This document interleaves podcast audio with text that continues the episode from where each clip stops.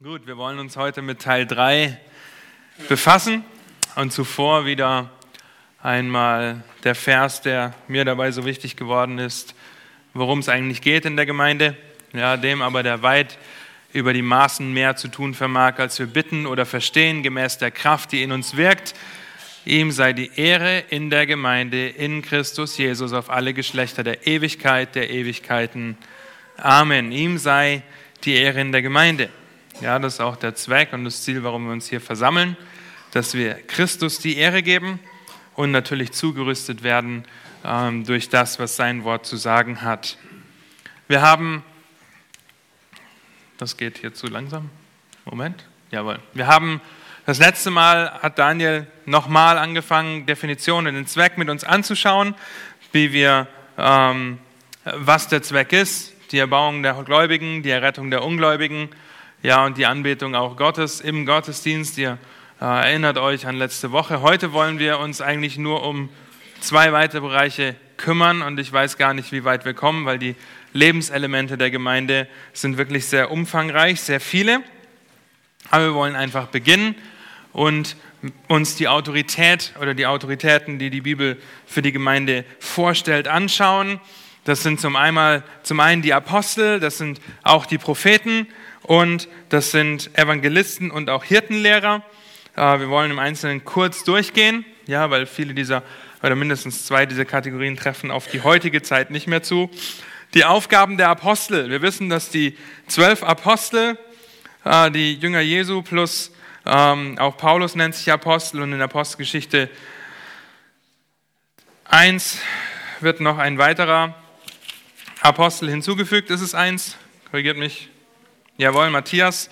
Ähm, und sie sind das Fundament der Gemeinde. Okay, ihre Aufgaben war unter anderem die Gründung der neutestamentlichen Gemeinde und eine autoritative Auslegung des Alten Testaments. Ja, schaut euch Apostelgeschichte 2 an, die Predigt, die Petrus bringt. Und wie sie das Alte Testament auslegen, ist immer in einer christologischen Sicht. Also immer in einer Sicht, auf Christus hin. Könnt ihr zum Beispiel den Hebräerbrief lesen. Christus ist besser okay, als das alte Opfersystem, als das Priestertum und so weiter. Christus ist besser. Und eine weitere Aufgabe von ihnen war die Niederschrift des Neuen Testaments. Ja, und zwar nicht einfach nur ihre Ideen aufzuschreiben, sondern die von Gott inspirierte, die Gott gehauchte Niederschrift des Neuen Testaments, die geistgewirkte Niederschrift des Neuen Testaments, 2. Timotheus 3,16. Alle Schrift ist von Gott eingegeben. Und so sehen wir, dass das hauptsächlich ihre Aufgaben waren. Ja, diese Gründung der Gemeinde. Die Besonderheiten dieser Apostel waren zum Beispiel, dass sie anerkannte Gesandte Christi waren. Okay, Apostelgeschichte 1,8 geht hin, Sie waren Augenzeugen, sie waren die drei Jahre mit Jesus dabei. Allerdings wird das Wort Apostel auch in anderen Zusammenhängen benutzt. Da müssen wir einfach aufpassen. Zum Beispiel wird Barnabas ein Apostel genannt, aber war es nicht. Und hier wird einfach der Ausdruck gebraucht, wie er damals in der Sprache gebraucht wurde. Okay, einfach ein Gesandter, ein Botschafter. Ähm, und das hat aber nichts mit den zwölf Aposteln zu tun, die von Christus ganz gezielt ausgesandt wurden. Sie sind Augenzeugen der Auferstehung. Sie sind das Fundament der Gemeinde. Ja, sie hatten besondere Autorität. Erinnert euch hier ähm, das Apostelkonzil zum Beispiel in Jerusalem. Ja, sie hatten besondere Autorität in den verschiedenen örtlichen Gemeinden. Sie hatten die Bestätigung von Gott durch apostolische Zeichen. Ja, sie konnten heilen, sie konnten ähm, sogar Tote lebendig machen, weil sie zu lange gepredigt haben. Ähm, ist bei uns noch nicht passiert. Ja, können wir froh sein. Wir hätten auch diese Gabe nicht. ähm, und sie haben einen besonderen Ehrenplatz im Himmel. Ja, mit den zwölf Ältesten und die zwölf Apostel, das lesen wir in der Offenbarung, sie haben einen Ehrenplatz, ähm, diese 24 Ältesten im Himmel. Nun, das Auftreten der Apostel war ähm, vorübergehend. Okay, die Zeit der Apostel ist vorbei. Es gibt heute keine Apostel mehr in dem Sinn, wie wir diese zwölf Apostel Christi definieren. Ja, natürlich sind wir alle Botschafter an Christi Stadt und, und sollen auch evangelisieren und so weiter. Aber wir, sind, wir haben nicht die Macht, die die Apostel hatten, die Autorität, die diese Apostel damals hatten. Sie ist vorüber, weil die Gemeinde Jesu gegründet wurde, weil das Fundament für die Gemeinde gelegt ist. Was ist das Fundament? Worauf stützen wir uns hier als Punkt, Punkt, Punkt Gemeinde Berlin? Auf die Bibel. Okay, das Neue Testament ist abgeschlossen, das Fundament ist gelegt, das, äh, darauf können wir uns stützen und verlassen. Und was interessant ist, wenn ihr auch Apostelgeschichte lest, dann werdet ihr nie davon lesen, dass die Apostel Apostel eingesetzt haben. Okay, Apostel haben nie weitere Apostel eingesetzt, sie haben immer Älteste und Hirten eingesetzt in die Gemeinden, aber sie haben keine persönlichen Nachfolger eingesetzt, weil das Apostelamt nicht auf Weiterführung ausgelegt war, ja, weil, die, weil das Neue Testament abgeschlossen war. Das heißt im Umkehrschluss, dass das Neue Testament, was wir heute vorliegen haben, was ähm, zum Großteil durch Apostel geschrieben wurde, ja, oder aufgrund der Erzählung der Apostel, die Evangelien, aufgrund dessen, das hat die gleiche Autorität, wie die Apostel damals gehabt haben. Ja, das heißt, wir sind heute nicht ähm, von, von zwölf Männern abhängig, die in Jerusalem sitzen, sondern wir haben Gottes Wort hier vorliegen, dass diese zwölf Männer inspiriert durch den Heiligen Geist aufgeschrieben haben. Ja, das heißt, das Neue Testament hat dieselbe Autorität wie die zwölf Apostel. Und dann gibt es noch einige Abgrenzungen, die wir ganz kurz nennen müssen, habe ich auch schon gemacht. Barnabas wird ein Apostel genannt. Der Gebrauch des Wortes hier einfach generisch, wie es damals gebraucht wurde, ein Botschafter. Ja, ein Gesandter der Gemeinde. Und so müssen wir einfach uns im Hinterkopf behalten und ihr wisst das, dass die zwölf Apostel eine besondere Stellung haben. Als nächstes gab es zu der Zeit die Propheten.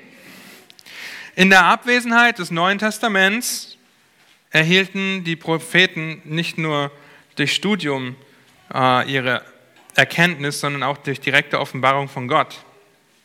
Ja, aber kein Prophet im Neuen Testament hatte eine vollständige Offenbarung. Ihre Offenbarungen waren auch immer nur stückweise, die dann zum Ganzen beigetragen haben, was wir dann heute vorliegen haben.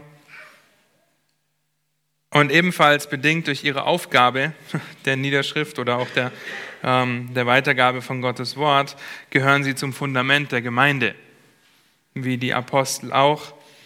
Und wie die Apostel hatten auch die Propheten die Aufgabe des Schreibens, des Niederschreibens.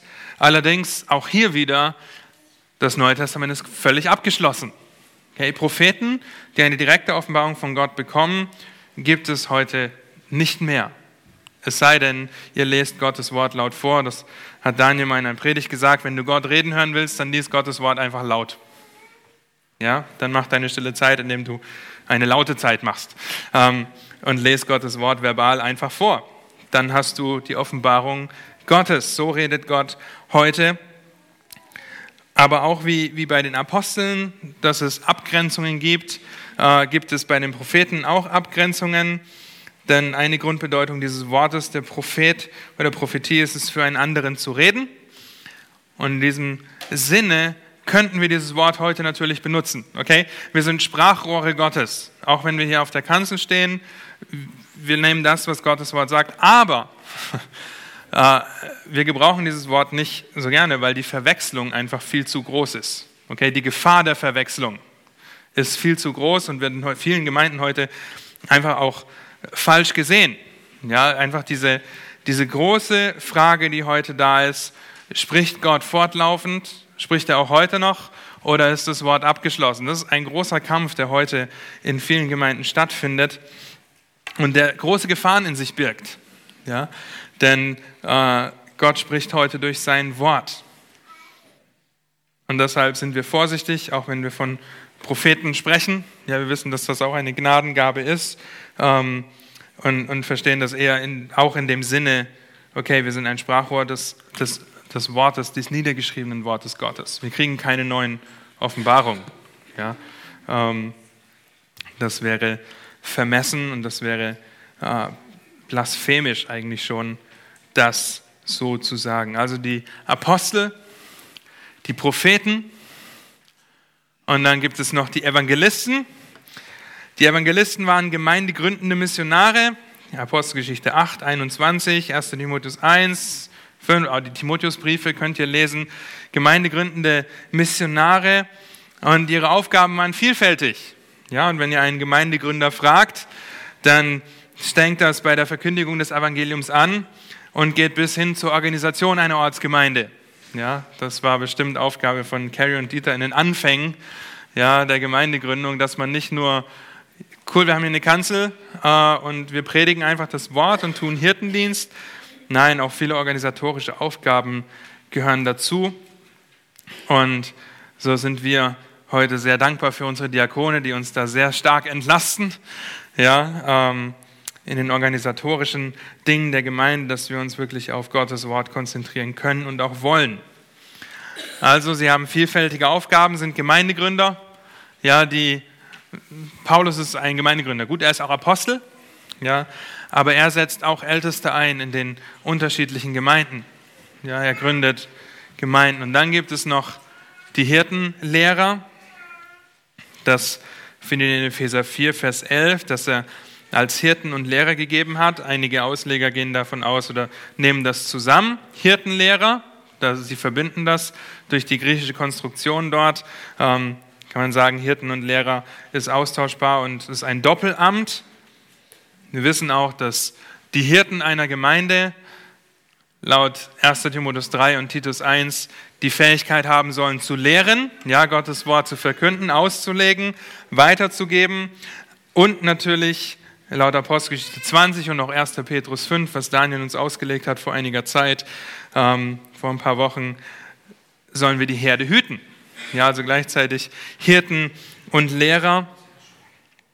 Und so ist die Hauptaufgabe dieser Hirtenlehrer die Lehre und der Hirtendienst an den Geschwistern. Das steckt eigentlich schon in dem Wort drin. Ja, die Lehre und der Hirtendienst an den Geschwistern. Und so kommen wir schon zum nächsten. Und lasst uns mal 1. Timotheus 3 aufschlagen. Es gibt äh, zwei ganz große Stellen, die die Qualifikation für einen Hirten äh, aufzeigen. Das ist Titus 1 und 1. Timotheus Kapitel 3. 1. Timotheus 3 heißt es, glaubwürdig ist das Wort, Wer nach einem Aufseherdienst trachtet, der begehrt eine vortreffliche Tätigkeit. Und hier sehen wir schon dieses Trachten nach dem Dienst, dieses Begehren. Ich möchte diesen Dienst tun. Ja, und ähm, es ist Gott, der die Ältesten einsetzt und der auch dieses Begehren schenkt. Gott gibt all diese Dinge. Vers 2, nun muss ein Aufseher untadelig sein, Mann einer Frau, nüchtern, besonnen, anständig, gastfreundlich, fähig zu lernen, nicht der Trunkenheit ergeben, nicht gewalttätig, nicht nach schändlichem Gewinn streben, sondern gütig, nicht streitsüchtig, nicht geldgierig. Einer, der seinem Haus gut vorsteht und die Kinder in Unterordnung hält mit aller Ehrbarkeit. Und dem er in seinem eigenen Haus nicht vorzustehen weiß, wie wird er für die Gemeinde Gottes sorgen?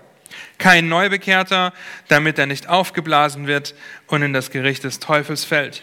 Er muss auch ein gutes Zeugnis haben von denen außerhalb der Gemeinde, damit er nicht üble Nachrede und die Fallstricke des, in die Fallstricke des Teufels gerät. Das sind Anforderungen und ähm, wir sind die im Detail durchgegangen, als wir den ersten Timotheusbrief durchgegangen sind. Ich ermutige euch einfach, die Bibelstunden dazu anzuhören. Lasst uns die andere Stelle auch noch lesen in Titus Kapitel 1. Das ist ergänzend und bestätigend. Ja, da heißt es ab Vers 5 schreibt er an Titus, schreibt Paulus, ich habe dich zu diesem Zweck in Kreta zurückgelassen, damit du das, was noch mangelt, in Ordnung bringst und in jeder Stadt Älteste einsetzt, so ich dir die Anweisung gegeben habe. Wenn einer untadelig ist, Mann einer Frau und treue Kinder hat, über die kleine, keine Klage wegen Ausschweifung oder Aufsässigkeit vorliegt, denn ein Aufseher muss untadelig sein als ein Haushalter Gottes, nicht eigenmächtig, nicht jähzornig, nicht der Trunkenheit ergeben, nicht gewalttätig, nicht nach schändlichem Gewinn strebend, sondern gastfreundlich, das Gute liebend, besonnen, gerecht, heilig, beherrscht. Einer, der sich an das zuverlässige Wort hält, wie es der Lehre entspricht, damit er imstande ist, sowohl die, mit der gesunden Lehre zu ermahnen, als auch die Widersprecher, Widersprechenden zu überführen. Ja, also ein Hirte, ein Ältester der Gemeinde muss in der Lage sein, unter anderem zu lehren. Das ist eine wichtige Unterscheidung auch vom Amt des Diakon. Weil wenn wir gleich zu 1. Timotheus 3 zurückkehren, dann werdet ihr feststellen, dass ein Diakon dieselben Charakterqualifikationen erfüllen sollte oder muss wie ein Ältester. Ja, und so können wir euch auch immer wieder nur sagen, dass die Diakone uns eigentlich nichts nachstehen. Ja, sie haben, ähm, sie sind im Charakter genauso geprüft nur sie tragen weniger Verantwortung, beziehungsweise nicht die Verantwortung, die ein Ältester trägt und die Lehre, die wir verkünden, das muss ein Diakon, muss das nicht tun. Ja, und vielleicht gibt es sogar Diakone, auch bei uns in der Gemeinde, die durchaus imstande sind, Gottes Wort zu erklären und zu lehren. Wir sollen ja alle auch Hirten in unseren Häusern sein, aber die nicht das Verlangen haben, ältest zu sein. Und dann sagen wir, okay, dann nicht. Okay. Ähm, Deshalb sind wir dankbar, dass Gott seine Gemeinde baut, dass er derjenige ist, der die Ältesten auch hinzufügt und zusammenfügt, dass er derjenige ist, der für die Einheit sorgt, die wir, an der wir dann arbeiten dürfen und müssen. Ja, und so können wir einfach auch darauf schauen, was es bedeutet, ein Ältester zu sein und auch uns als Älteste immer wieder anhand dieser Kriterien, die die Schrift sagt, prüfen. Ja, ein Ältester, weiterhin könnt ihr in 1. Petrus 5 lesen, gehen wir jetzt nicht so sehr darauf ein, da soll das ähm, tun, indem er das freiwillig tut, mit Freude, nicht nach Geld trachtet, eigentlich dasselbe, was die anderen äh, zwei Bibelstellen auch sagen, und nicht her herrschsüchtig, ja, sondern gütig. Ähm, und so sind wir auch Hirten, die die Herde hüten, das ist 1. Petrus 5 oder auch Apostelgeschichte 20, und gleichzeitig sind wir Schafe, ja, weil wir, das ist das, was die Autorität hat. Ja, und Gott hat uns als Hirten und als Lehrer eingesetzt, ja, als Älteste in dieser Gemeinde, aber gleichzeitig sind wir Schafe, die Christus, dem Oberhirten, nachfolgen und nacheifern und die Verantwortung tragen dürfen, ja, mit einem Vorrecht, ähm, eine Gemeinde zu leiten. Ja, oder diese Gemeinde zu leiten, worüber wir sehr, sehr dankbar sind. Dann zu den Diakonen. Ja, lasst uns auch nochmal 1. Timotheus lesen, Kapitel 3, die nächsten Verse.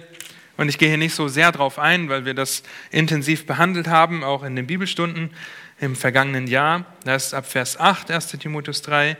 Gleicherweise sollen auch die Diakone ehrbar sein, nicht doppelzüngig, nicht viel im Weingenuss ergeben, nicht nach schändlichem Gewinn strebend. Sie sollen das Geheimnis des Glaubens in einem reinen Gewissen bewahren und diese sollen zuerst erprobt werden. Dann sollen sie dienen, wenn sie untadelig sind. Die Frauen sollen ebenfalls ehrbar sein, nicht verleumderisch, sondern nüchtern und treu in allem. Die Diakone sollen jeder Mann einer Frau sein, ihren Kindern und ihrem Haus vorstehen, denn wenn sie ihren Dienst gut versehen, erwerben sie sich selbst eine gute Stufe und viel Freimütigkeit im Glauben in Jesus Christus. Ja, und hier seht ihr ebenfalls die Charaktereigenschaften, auf die wir achten. Und wie es in Vers 10 heißt, sie sollen zuerst erprobt werden. Ja. Man wird nicht zu einem Diakon und fängt dann an zu dienen. Ja, man wird nicht zu einem Ältesten und fängt dann an, äh, Hirtendienst zu tun, sondern diese Eigenschaften, diese Qualitäten, die, die zeigen sich schon und das wird dann bestätigt. Ja?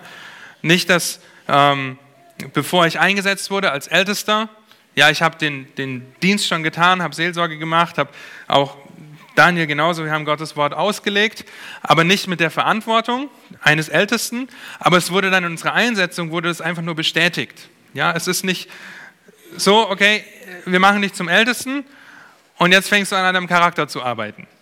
Ja, das, das wäre schlecht, ja, wenn das so rum wäre. Nein, es ist eher so, okay, wir, wir sehen in deinem Charakter, ähm, wir sehen in, in deiner Herangehensweise an die Schrift, sehen wir das und wir bestätigen das weil nicht wir diejenigen sind, die äh, das bestimmen oder einsetzen, sondern wir sind diejenigen, die das bestätigen, ja, weil Gott selbst das wirkt. Das nur ganz kurz dazu, in nur 25 Minuten. Jetzt haben wir noch äh, 35 Minuten für die Lebenselemente der Gemeinde. die gar nicht so viele sind. Hingabe, Taufe, Gottesdienst, Bibellehre, Gemeinschaft, Mahlfeier und Gebet. Ähm, ein paar Punkte für die nächsten 35 Minuten. Ja, ist einfach wichtig, dass wir uns diese Dinge anschauen, die Lebenselemente. Was ist eigentlich das, was die Gemeinde ausmacht? Und dazu lasst uns mal Apostelgeschichte 2 aufschlagen. Denn gerade in der Hingabe, dem ersten Punkt, wird es ganz deutlich um ein paar Verse aus Apostelgeschichte 2 gehen. Apostelgeschichte 2. Die Predigt ist vorüber. Und wir sehen ab Vers 37 die Entstehung der Gemeinde, gehen dann weiter in Vers 41. Ab dort lesen wir diejenigen nun, die nun bereitwillig sein Wort annahmen, ließen sich taufen. Und es wurden an jenem Tag etwa 3000 Seelen hinzugetan, die armen Apostel. Ähm, und sie blieben beständig in der Lehre der Apostel und in der Gemeinschaft und im Brotbrechen und in den Gebeten. Es kam aber Furcht über, sie, über alle Seelen und viele Wunder und Zeichen geschahen durch die Apostel. Alle Gläubigen waren aber beisammen und hatten alle Dinge gemeinsam. Sie verkauften die Güter und Besitztümer und verteilten sie unter alle, je, nach einer, je nachdem einer bedürftig war. Und jeden Tag waren sie beständig und einmütig im Tempel und brachen das Brot in den Häusern, nahmen die Speise mit Frohlocken und den Einfalt des Herzens. Sie lobten Gott und waren angesehen beim ganzen Volk. Der Herr aber tat täglich die zur Gemeinde hinzu, die gerettet wurden. Da sehen wir ganz intensiv die Hingabe. Wir wollen uns kurz äh, diese fünf Bereiche anschauen und dann das Ergebnis. Die Hingabe an Christus. Ja, da heißt es in Vers 42, und das ist wirklich der, der Schlüsselvers, den wir betrachten werden, und sie blieben beständig in der Lehre der Apostel und in der Gemeinschaft und im Brotbrechen und in den Gebeten. Und so sehen wir die Hingabe an Christus in der Zeit auch der äh, steigernden Verfolgung oder der Drangsal Sie zeigten ihre mutige Liebe für Christus, indem sie in Christus bleiben und das auch leben, indem sie all diese Dinge tun, Hingabe an Christus. Johannes 15 zum Beispiel, ich bin der Weinstock, ihr seid die Reben, getrennt von mir könnt ihr nichts tun. Und wir werden hier auch ein paar Dinge für uns ausarbeiten, kurze, prägnante Teile, die Gemeinden, also wir, wenn wir Christus hingegeben sind, Okay, wenn wir in der Hingabe zu Christus leben, dann sind wir durch Reinheit im Leben und in der Lehre gekennzeichnet. Ja, wenn wir als Gemeinde hingegeben für Christus leben, dann kennzeichnet uns die Reinheit im Leben und in der Lehre, weil wir das umsetzen, was auch Gottes Wort sagt. Und das führt auch dazu, oder das Ergebnis davon ist auch, dass die Welt uns meidet oder meiden muss, weil wir für Christus leben wollen. Ja, es ist ein andauernder Krieg. Oder aber, dass Gott durch seine Gnade und durch unser Zeugnis Menschen rettet. Aber die Frage an uns, sind wir eine Gemeinde, die hingegeben ist an Christus? Und das könnt ihr in dem prüfen, wie ihr hingegeben seid an Christus. Ja, wir sind der Leib und das Haus des lebendigen Gottes. Das heißt, die Priorität muss Christus haben. Ich hoffe, das äh, wird auch deutlich, wenn wir in Gottes Wort schauen, auch durch die Predigt. Das liegt uns Ältesten auf den Herzen, dass Christus die Ehre in seiner Gemeinde bekommt. Und dass Gottes Wort und Christus die Priorität haben, weil er das Haupt der Gemeinde ist. Und wir wollen euch zurüsten, die Christus noch mehr zu lieben. Ja? Mit jeder Predigt, die wir predigen, mit allen Dingen, die wir tun, wollen wir euch zurüsten, Christus noch mehr zu lieben, ob das die Gebetsstunden sind. Es geht darum, euch in die Abhängigkeit von Gott zu bringen und das Verständnis dafür zu schärfen. Das ist unser Anliegen. Nun, auch wenn wir als Gemeinde den Missionsbefehl haben und evangelisieren sollen, da kommen wir auch noch dazu, haben wir dennoch nichts mit Ungläubigen in dem Sinn zu tun, dass wir sie hier integrieren, dass wir sie aufnehmen.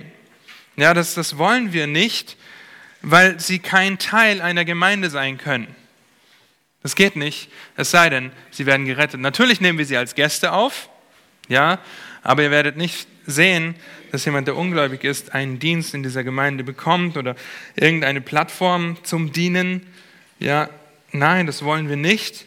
Sie können kein Teil der Gemeinde Christi sein und dabei sein, auch wenn es natürlich Situationen auch schon in der Vergangenheit gab, ja, wo wir aufgrund eines falschen Zeugnisses getauft haben oder ähm, aufgenommen haben. Gott ist der Kenner der Herzen, nicht wir als Älteste. Ja? Und da wollen wir uns auch auf ihn verlassen, dass er seine Gemeinde baut und auch reinigt. Kommen wir auch noch dazu. Ja? Also wir wollen dazu neigen und wir wollen euch ermutigen, Christus noch mehr zu lieben, euch immer mehr als lebendiges Opfer hinzugeben. Äh, und das geschieht durch die Belehrung, das geschieht durch den Hirtendienst, den wir tun. Dann die Hingabe zur Schrift. Die Hingabe zur Schrift, da heißt es, sie blieben beständig in der Lehre der Apostel. Die Apostel haben Gottes Wort gelehrt. Sie haben das Alte Testament ausgelegt und erklärt und die Bedeutung auch, ähm, sie haben es akkurat gemacht. Ja, sie haben immer im Kontext der Schrift ausgelegt, sie haben keine Verse aus dem Kontext gerissen Manchmal kommt uns das vielleicht so vor, aber dann, wenn wir studieren, wo das herkommt, dann sehen wir, boah, das passt ja ganz genau auch in den Kontext, wie im Alten Testament das verwendet wurde. Im selben Kontext steht das im Neuen Testament und so können wir sehen, wie die Apostel Gottes Wort einfach ausgelegt haben. Die Lehre der Apostel, das ist das Neue Testament. Ja, und so wollen auch wir hingegeben sein zur Schrift, hingegeben an das Evangelium, an das Alte Testament, an die Lehre der Apostel das wollen wir ebenfalls beständig tun. Als Hauskreis gehen wir gerade durch Psalm 119. Ähm, da haben wir uns was vorgenommen, ja, aber wir sehen einfach in diesem Psalm die Hingabe an die Schrift, ja, die Hingabe, die Liebe zur Schrift, zum Wort Gottes, zum Gesetz, zur Autorität und der Allgenugsamkeit. Das heißt, die Schrift muss jeder Kern oder muss der Kern jeder Predigt und jedes Lehrdienstes sein. Ja, wenn das nicht die Schrift ist, sondern irgendwelche schönen Anekdoten aus meinem Leben, dann verfehle ich das, die Hingabe zur Schrift zu demonstrieren und auch zu fördern. Aber die Hingabe zur Schrift, das ist wichtig für das geistliche Wachstum des Gläubigen, an der Schrift festzuhalten, in der Schrift zu sein, dem hingegeben zu sein, Deshalb werden die Lehrer auch dazu aufgefordert, 2 Timotheus 4 zum Beispiel, Gottes Wort ohne Kompromisse und treu zu verkünden. Ja, sei es gelegen oder ungelegen, wir sollen alle Zeit bereit sein, auch das Wort Gottes zu verkünden. Gemeinden, die Gottes Wort vernachlässigen, sorgen dafür, dass die Gläubigen unterversorgt sind und anfällig für Sünde oder auch Fehlbelehrung, weil sie nicht zugerüstet sind, weil sie nicht zugerüstet sind, dieses Schwert richtig zu benutzen. Okay, und die Frage an uns ist, oder an dich, an mich, ja, wie oft und wie regelmäßig bin ich, bist du in Gottes Wort? Ist das täglich? Oder ist es, ja, letzte Woche habe ich dreimal, dreimal geschafft, vielleicht einmal, oder letzten Monat, ja, zweimal letzten Monat, voll gut.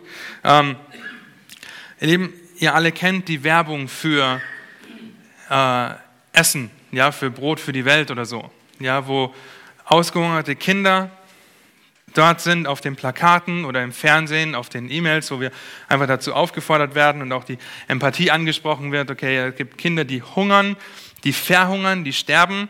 Ja, aber die Frage ist, wenn Gott eine geistliche Kamera hätte und dieselben Fotos von uns machen würde, ja, würden wir so aussehen wie diese Kinder, die unterversorgt sind, unterernährt sind, oder werden wir wohl genährt aussehen? Und das könnt ihr daran messen, wie sehr ihr in Gottes Wort seid. Ja, wie viele Mahlzeiten hast du letzte Woche bekommen? Wie viele geistliche Mahlzeiten hast du letzte Woche bekommen? Wie oft warst du in Gottes Wort, hast dich geistlich ernährt, um auch geistlich leben zu können? Also die Hingabe zur Schrift. Dann die Hingabe zueinander. Apostelgeschichte 4, Vers 42.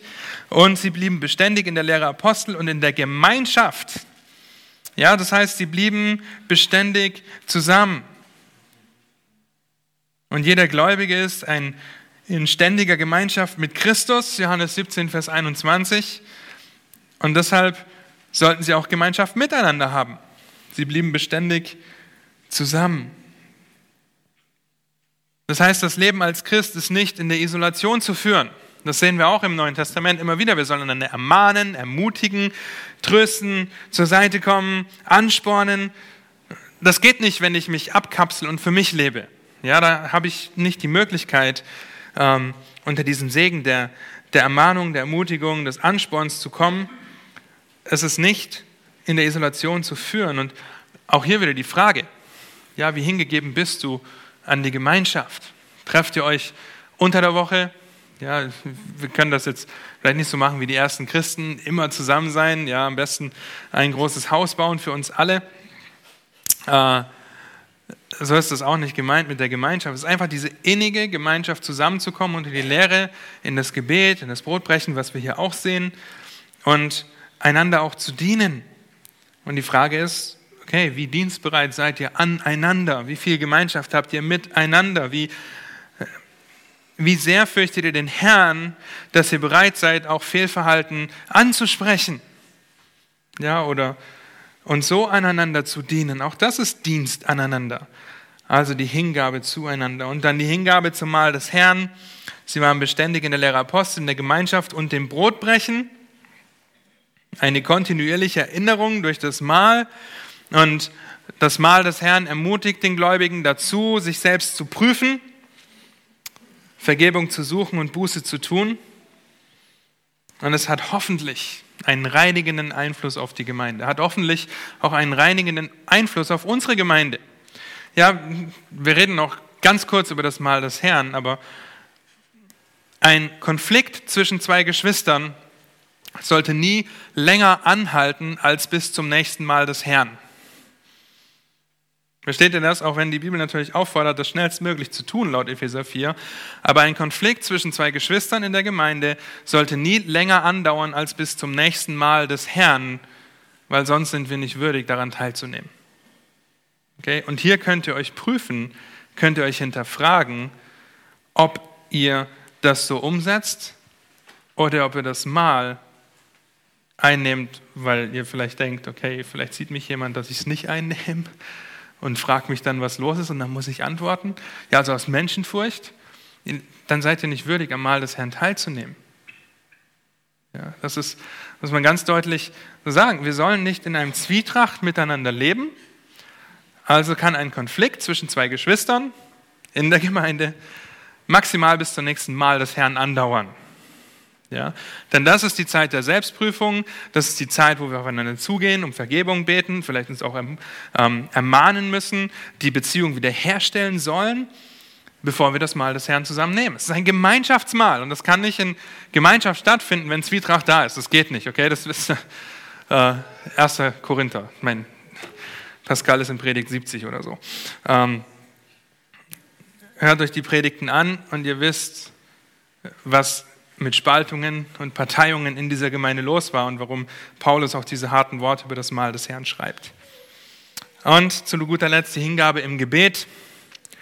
Nicht nur im Mahl des Herrn, Apostel 4, Vers, äh 2, Vers 42 immer noch, sondern auch beständig im Gebet. Und die Frage an uns ist, realisieren wir die Notwendigkeit des Gebets in unserem Leben? In einer Zeit, in der wir so verwöhnt sind, so, wo es uns so gut geht, wo wir nicht unter Verfolgung im Sinne der äh, Urgemeinde oder vielen anderen Gemeinden heute auf der Welt leiden, ja, realisieren wir die Abhängigkeit und die Notwendigkeit des Gebets. Gläubige werden durch ihr Gebetsleben ausgezeichnet. Ja, ihr habt das schon häufig gehört, das Gebet ist der Atem des Gläubigen.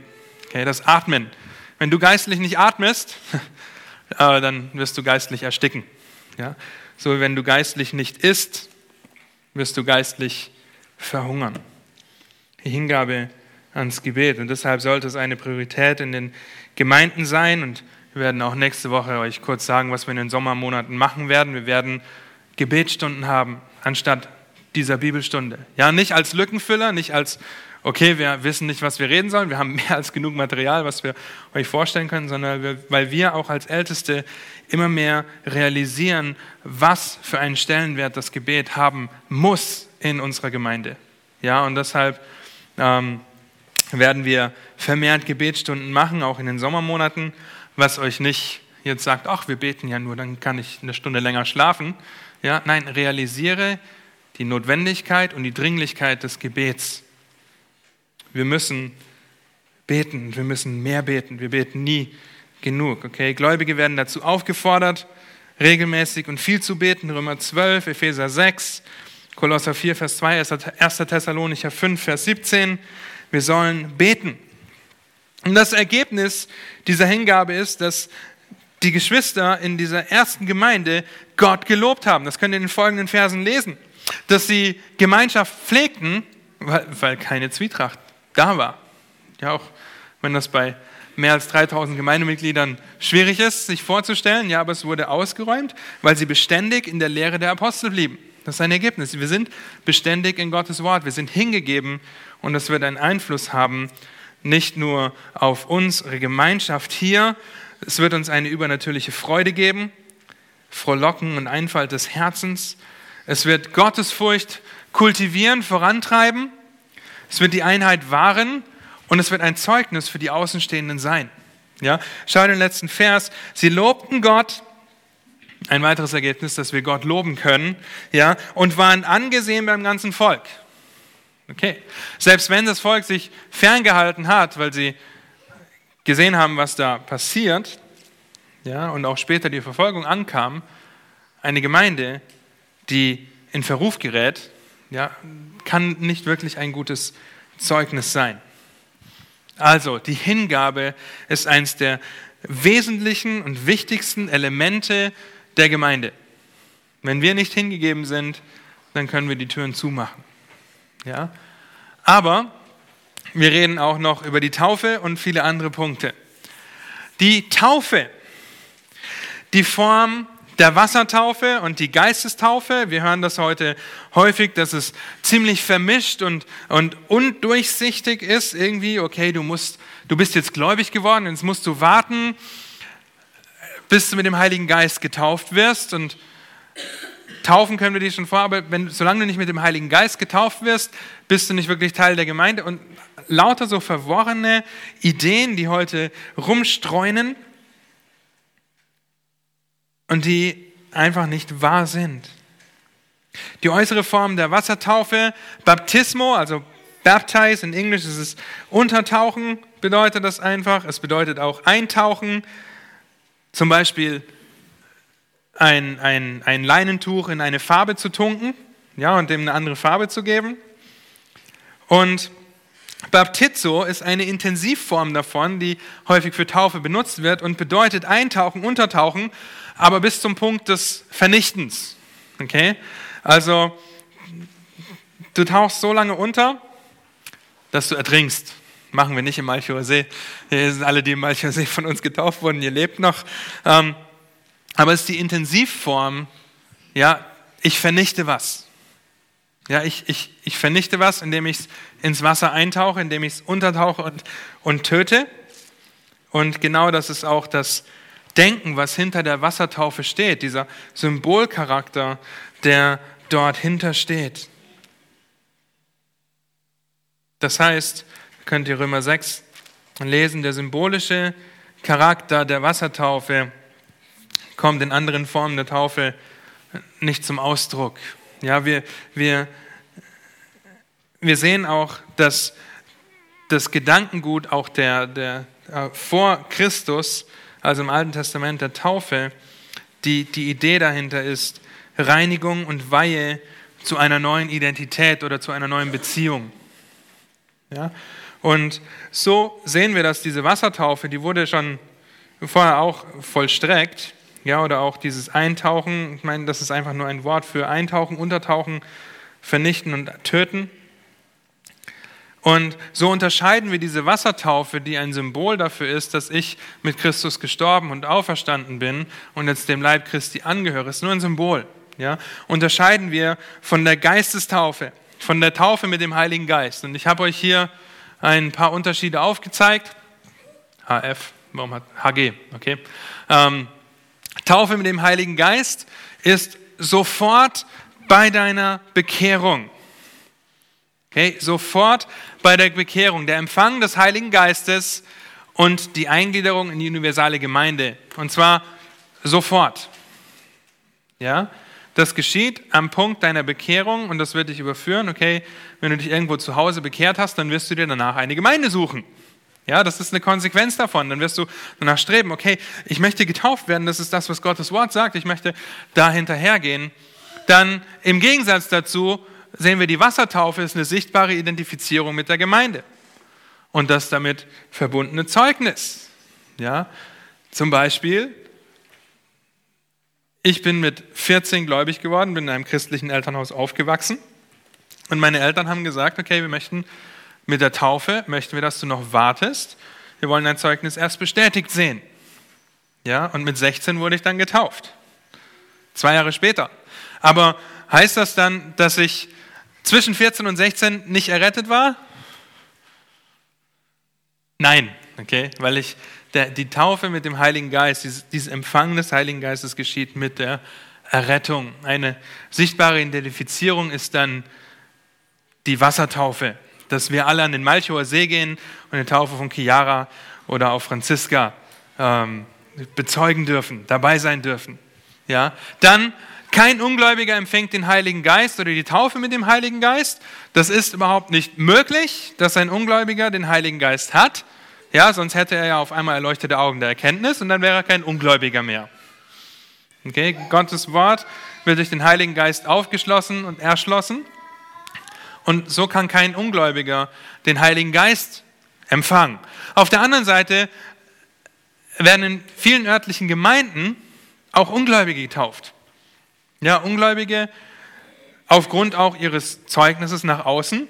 Ja, wir haben das auch schon bei uns in der Gemeinde erlebt und mussten dann nach einiger Zeit feststellen, okay, die haben das Evangelium überhaupt nicht begriffen. Und da können wir uns dann äh, auch prüfen und hinterfragen, aber auch in den Fällen ähm, vertrauen wir einfach darauf, dass Gott der Kenner der Herzen ist. Und eine Wassertaufe, die rettet dich nicht. Okay? Eine Wassertaufe rettet nicht und Menschen sind nach wie vor verloren, wenn sie, auch wenn sie nur mit der Wassertaufe getauft sind. Ja? Jeder Gläubige ist in der Zeit der Gemeinde mit dem Heiligen Geist getauft. Ja, jeder, das ist die universale Gemeinde. Das macht diejenigen aus, die durch den Heiligen Geist getauft wurden. Und auf der anderen Seite sehen wir, aufgrund von Unwissenheit oder Nachlässigkeit oder auch Ungehorsam gibt es auch viele Gläubige, die sich nicht taufen lassen wollen, die das äh, nicht möchten. Ja, in, in einigen Gemeinden, zum Beispiel, ja, heute ist das nicht mehr so, aber vor Jahren war auch die Landeskirche im Süden tatsächlich noch mit gläubigen Pfarrern oder Pastoren besetzt. Ja, aber viele haben sich trotzdem nicht taufen lassen, ja, diesen Schritt des Gehorsams nicht getan. Nun, und dann das letzte, das Neue Testament gibt kein Gebot, sich mit dem Heiligen Geist taufen zu lassen oder getauft zu werden, weil Christus und der Heilige Geist die Handelnden sind. Der Heilige Geist zieht uns und in dem Moment, in dem wir errettet werden, werden wir mit dem Heiligen Geist getauft. Und auf der anderen Seite ist die Wassertaufe ein Befehl im Neuen Testament, ein Befehl Christi, ja, dass er, so, dass im Missionsbefehl geht hin, lehrt sie alles zu halten, was ich euch befohlen habe und tauft sie auf den Namen des Vaters und Sohnes und Heiligen Geistes. Ja, es gab oft eine kurzfristige Taufe. Ja, ihr erinnert euch an den Kämmerer. Philippus springt auf den Wagen auf, erklärt ihm das Evangelium. Der Kämmerer versteht es, hält am Fluss an, lässt sich taufen. Das, ja, ähm, das müssen wir in der Evangelisation in Eisenhüttenstadt vielleicht noch einbauen, einen Taufberg noch hinstellen. Nein, ähm, ja, aber es war früher, zu Zeiten des Neuen Testaments, häufig so, dass ich habe das Evangelium verstanden und ich habe mich sofort taufen lassen. Okay? Einfach dieser Schritt des Gehorsams. Die Praxis, auch das kennt ihr, wir äh, taufen mit Untertauchen auf das Grund, aufs Glaubensbekenntnis hin. Ja, das haben wir vor kurzem erst wieder erleben dürfen.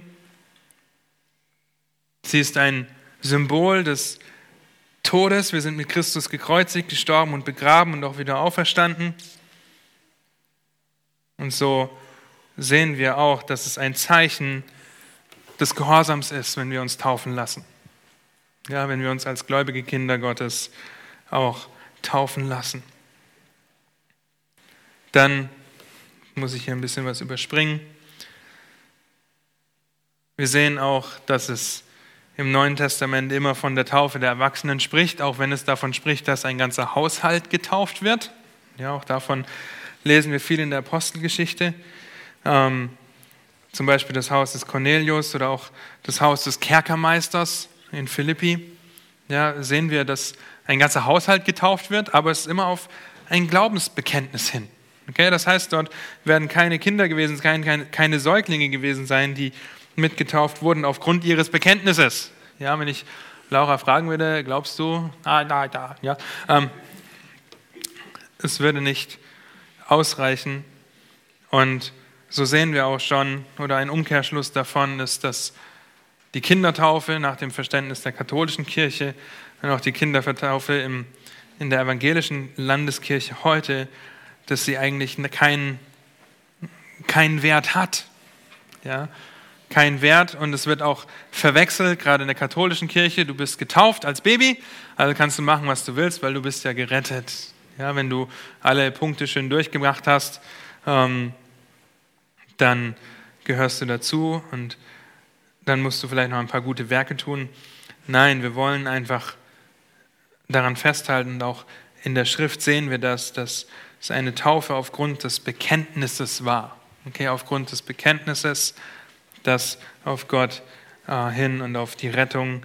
Ich bekenne Christus mit meinem Mund und glaube an ihn in meinem Herzen. Und das kann ein Säugling noch nicht tun. Okay? Gut. Der Gottesdienst, meine Güte. Der Gottesdienst, den feiern wir gleich, äh, ganz offiziell noch.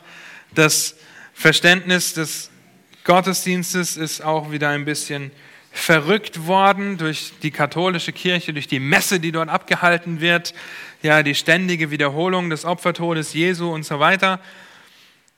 Und durch die Reformation und auch das, was wir versuchen zu tun, ist, dass die Predigt im Mittelpunkt steht.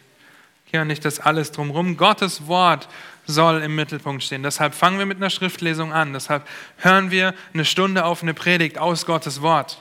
Ja, weil das im Mittelpunkt stehen soll. Deshalb singen wir Lieder, die Christus in den Mittelpunkt stellen.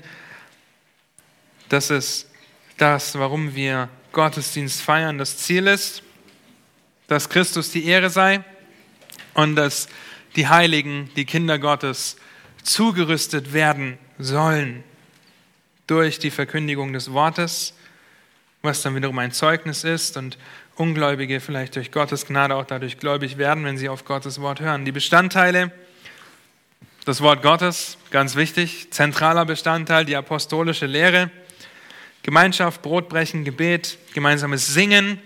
Epheser 5, Vers 19 könnt ihr dazu lesen und auch Kolosser 3, Vers 16, dass sie ähm, singen mit Psalmen und Lobliedern und so weiter, äh, sich ermutigen. Auch das Opfern, das Geben ist Bestandteil dessen.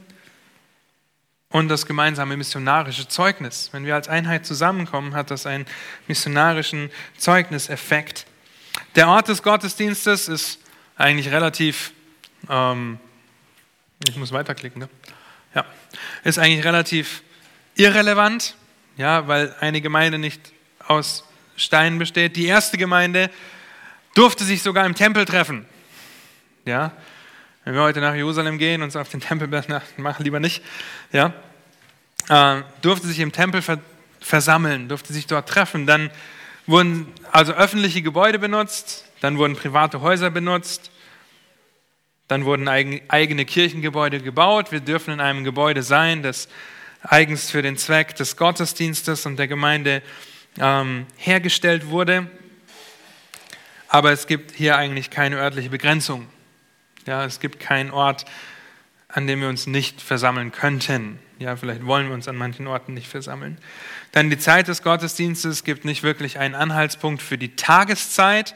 Es gibt einen Anhaltspunkt dafür, dass sich die Christen am ersten Tag der Woche, am Auferstehungstag unseres Herrn versammelt haben. Und das ist der Sonntag. Ja, auch wenn die meisten eurer Kalender mit dem Montag beginnen, äh, der Sonntag ist der erste Tag der Woche. Und das können wir auch sehen, dass sie sich am ersten Tag der Woche versammelt haben. Da gehe ich ein bisschen schneller durch. Ja, dann die Bibellehre. Das Ziel ist es, den Gläubigen durch Gottes Wort wachsen zu lassen. Und das ist das Ziel in unseren Predigten. Okay, in allem, was wir hier tun, auch von der Kanzel, versuchen wir, euch Gottes Wort nahezubringen, dass ihr es anwendet in eurem Leben, dass wir euch zurüsten. Ja? Viele Gemeinden, in die ihr geht, da ist das Ziel des Gottesdienstes ist es, Ungläubige zu erreichen. Und dementsprechend sitzen dort Geschwister in den Reihen, die jeden Sonntag nur Milchbrei bekommen. Okay? Und nicht, nicht zugerüstet werden in dem Sinn, wie, wie die Apostel das auch gemacht haben. Ja, wie ein Paulus das mit den Ephesern gemacht hat. Drei Jahre unter Tränen sie ermahnt und ihnen Gottes Wort nahegebracht. Das wollen wir tun. Jeder Gläubige, der sich im Wort Gottes drängt, ist unter der Kontrolle des Heiligen Geistes. Das heißt, wir möchten, dass ihr in Gottes Wort seid, dass ihr, wie, wie Paulus und Timotheus geschrieben hat, sei, bleibe in Gottes Wort. Ja, erinnert euch an das Lego-Männchen, das ich dann in das Glas Wasser gestellt habe? Vielleicht der ein oder andere. Ähm, ist schon lange her.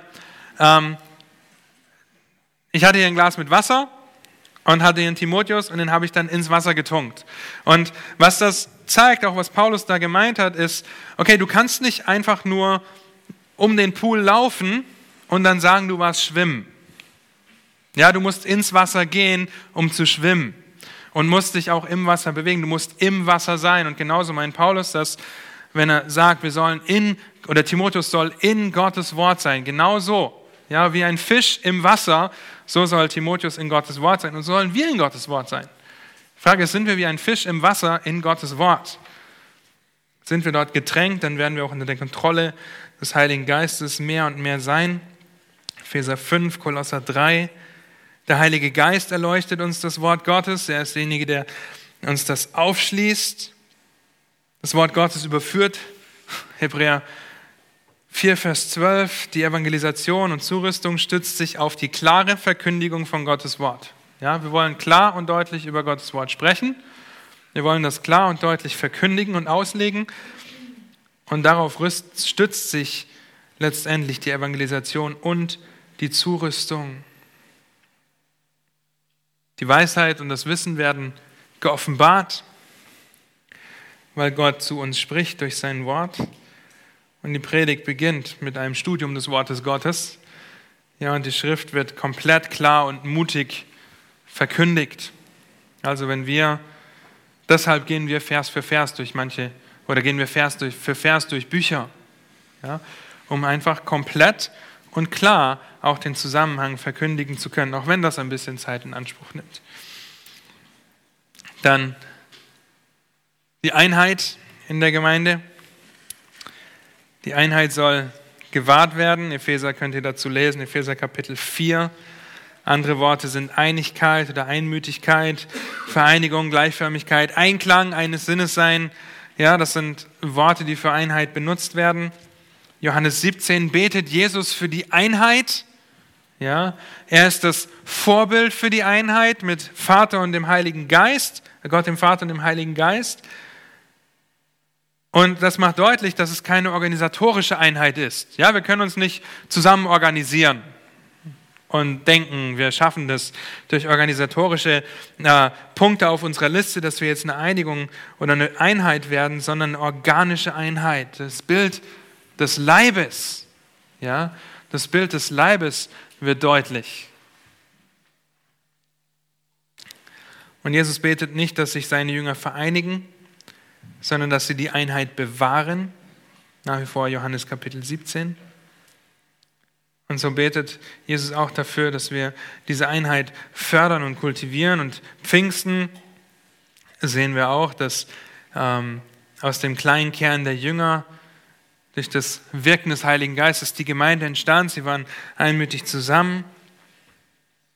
Und es gibt viele Ermahnungen zum Halten der Einheit. Ja, es ist kein Gebot, sie zu produzieren, sondern ähm, sie zu bewahren Epheser 4 könnt ihr dazu lesen, ab Vers 1, das machen wir jetzt nicht. Ja, wir sollen die Einheit wahren und ein Gläubiger kann nicht die Einheit halten, wenn er Unterschiede macht. Wenn er Unterschiede macht, die von Jesus weggetan wurden. Ja, ein Gläubiger hält die Einheit der Gemeinde oder des Geistes nicht, wenn er auf Unterschiede in der Stellung schaut. Du verdienst mehr, du verdienst weniger. Schaut euch Jakobus dazu an. Ein Gläubiger hält oder er hält die Einheit des Geistes nicht, wenn er sein Leben nicht im Einklang mit dem Wort Gottes lebt. Okay, wenn du nicht im Einklang mit dem Wort Gottes lebst, weil du nicht in Gott, Gottes Wort bist, dann wirst du dazu beitragen, dass hier keine Einheit bewahrt werden kann. Okay, ein Gläubiger verleugnet die Einheit des Geistes, wenn er Gruppierungen verursacht. Das ist der Korintherbrief. Ein Gläubiger verleugnet die Einheit des Geistes, wenn er falschen Lehrern anhängt oder ihre Lehren verbreitet. Das sollen wir streng zurechtweisen. Da könnt ihr den Titusbrief, das erste Kapitel lesen. Er soll den Mund stopfen. Ein Gläubiger verleugnet die Einheit des Geistes, wenn er durch die Überbetonung der Geistesgaben zu dem Missbrauch und zur Spaltung dadurch führt. Okay, auch 1. Korinther wieder.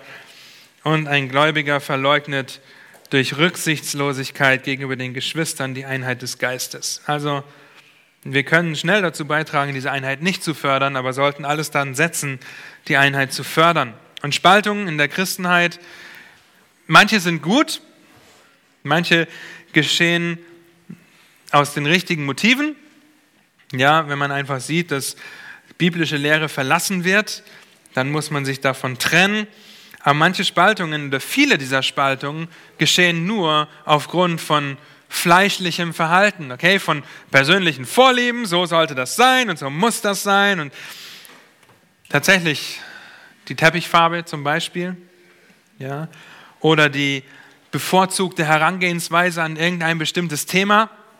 So mache ich das und so ist das einzig und allein richtig. Wenn du es anders machst, dann gnade dir Gott.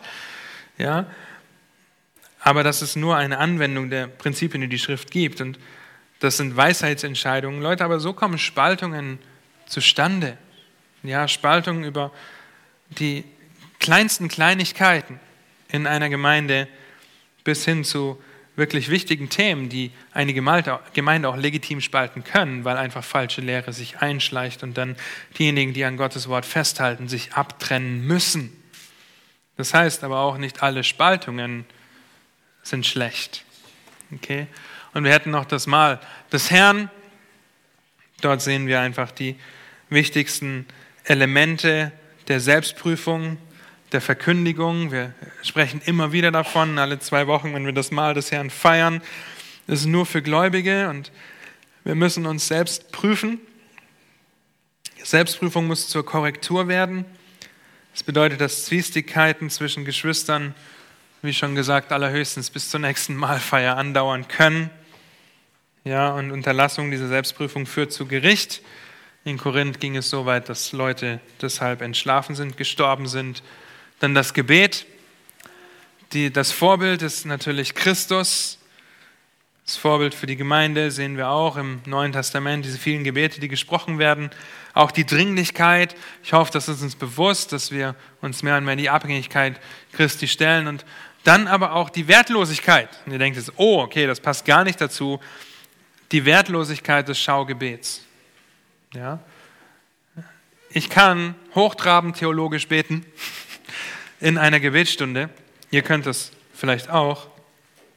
Aber wenn ich das nicht lebe und das nicht zu meinem Gebet auch mache, wenn ich für mich alleine bin, dann hat es wenig Wert. Nein, das ist einfach nur ein Schaugebet, wie die Pharisäer das getan haben. Ja, und so äh, können wir hier auch darüber nachdenken und uns prüfen. Und zu guter Letzt die Gemeindezucht, korrektive Gemeindeseelsorge, die Predigten von Pascal, 1. Korinther Kapitel 5. Das Ziel ist immer die Wiederherstellung. Ich zeige euch noch kurz ein Bild zum Ablauf. Das ist ein bisschen klein, aber ihr kriegt die Präsentation, kriegt ihr ja. Ja, schaut mal. Er sündigt an dir. Ja, wenn er keine Buße tut, dann ist die Seite an der Reihe. Ja, aber wir sollen diese Schritte durchgehen. Das, sind, das Grüne sind die Schritte der Gemeindezucht. Sprich du mit ihm, ja, weis ihn zurecht, privat, unter vier Augen. Wichtig. Sündigt er weiter oder nimmt das an? Wenn er es annimmt, hast du deinen Bruder gewonnen. Ja, wenn er weiter sündigt, dann nimmst du zwei oder drei Zeugen mit dir. Nimmt das an, hast du deinen Bruder gewonnen. Sündigt er weiter, sagst du es der Gemeinde, selbe Prinzip, sündigt er weiter, dann kommt er raus aus der Gemeinde, es sei denn, er tut Buße, dann hast du einen Bruder gewonnen. Sonst schließt du ihn aus und behandelst ihn wie einen Ungläubigen, okay? wie ein Heide und ein Zöllner. Und das ist das Prinzip der Gemeindezucht. Auch hier haben wir viele Predigten dazu schon gehört. Ja, und so sehen wir das Ergebnis der Gemeindezucht. Ja, wenn ihr zum Beispiel die Geschichte von Ananias und Sapphira lest, dann das ist Gemeindezucht extrem, okay, äh, dass sie auf der Stelle wie tot umfallen, weil sie zurechtgewiesen werden. Ähm, aber dann seht ihr auch, dass große Furcht auf die Gemeinde kam. Ja, und korrektive Gemeindeseelsorge hat ein, eine Auswirkung auf die ganze Gemeinde. Ja, und deswegen tun wir das auch. Ja, und ihr, ihr wisst gar nicht, und wir wissen auch gar nicht als Älteste, wie oft Schritt 1 eingeleitet wird, weil das privat unter vier Augen geschieht. Ja, und das ist einfach, und wir wollen euch da ermutigen, das auch zu tun, denn Einheit in einer Gemeinde kommt durch Theologie, kommt durch das Umsetzen, die Hingabe an Gottes Wort. Und deshalb lasst uns das tun. Wir sind am Ende, ich habe fünf Minuten überzogen, nach meiner UNO 2, habe ich Glück gehabt. Ähm, lasst mich noch beten und lasst uns darüber nachdenken, wie Gott sich die Gemeinde vorgestellt hat. Ja, und dann auch in der Predigt gleich auf die Nachfolge, die Selbstverleugnung, ja, das Kern der Botschaft, den Kern der Botschaft Jesu hören, darüber nachdenken.